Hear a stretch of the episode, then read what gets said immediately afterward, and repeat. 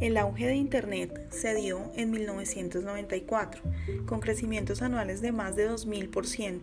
Muchas de las compañías más grandes del mundo aprovecharon este tipping point para desarrollar modelos de negocio basados en el uso de Internet y en el aprovechamiento de los datos.